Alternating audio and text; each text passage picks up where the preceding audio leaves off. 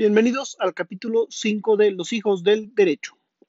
Mi nombre es Diego Andrés Meneses Aguirre y en esta ocasión hablaremos de qué son y para qué sirven los concursos mercantiles. Para entender qué es y para qué sirven los concursos mercantiles, hablemos antes sobre el primer antecedente del que se conoce de esta materia en México, el cual data del año 1853 año en el que se publica la Ley sobre bancarrotas que reguló de forma completa la materia.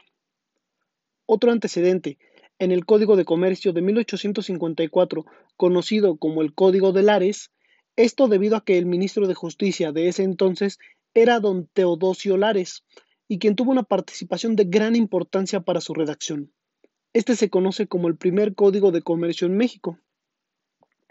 La actual ley de concursos mercantiles se promulga el 12 de mayo del año 2000 y como lo dice su artículo número 1, tiene por objeto regular los concursos mercantiles y dice que estos tienen el interés público de conservar las empresas y evitar que el incumplimiento de sus obligaciones ponga en riesgo la viabilidad de ésta y de sus acreedores. El concurso mercantil consta de dos etapas, las cuales son la conciliación y la quiebra. Así nos lo indica el artículo 2 de la Ley de Concursos Mercantiles. La primera, que es la conciliación, tiene como objetivo conservar que la empresa subsista a través de un convenio de pago con sus acreedores.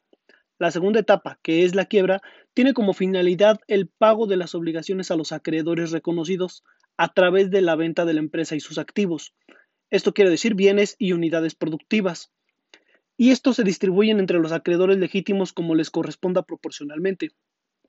Me gustaría destacar en esta parte que mientras está la etapa de conciliación, no podrá llevarse a cabo ningún embargo contra los bienes y o derechos de la empresa.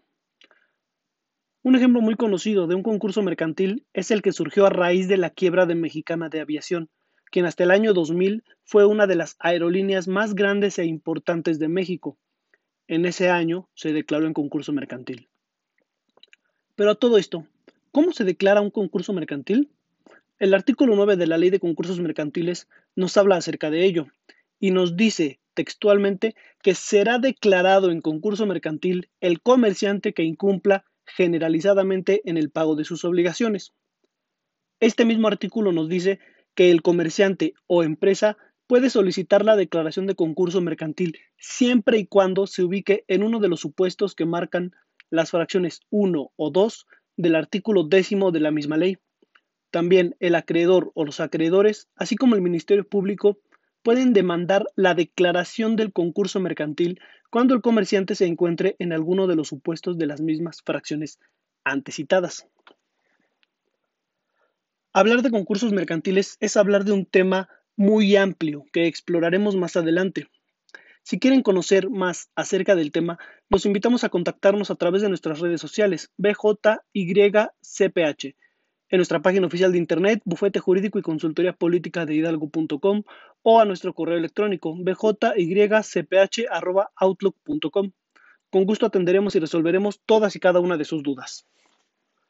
Y como postdata, a propósito del 8M, el Día Internacional de la Mujer, en el estado de Hidalgo se acaba de aprobar la llamada Ley Olimpia.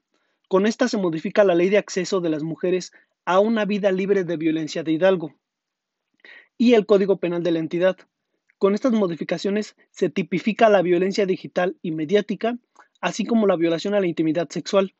Este es un paso muy importante en el Estado, paso que varios estados, así como el Congreso de la Unión, ya habían dado en fechas anteriores en la lucha contra la violencia de los derechos de las mujeres. La modificación al Código Penal de este Estado indica que a quien cometa tal delito se le impondrán de 3 a 6 años de prisión y una multa de 200 a 500 días. Gracias por escucharnos.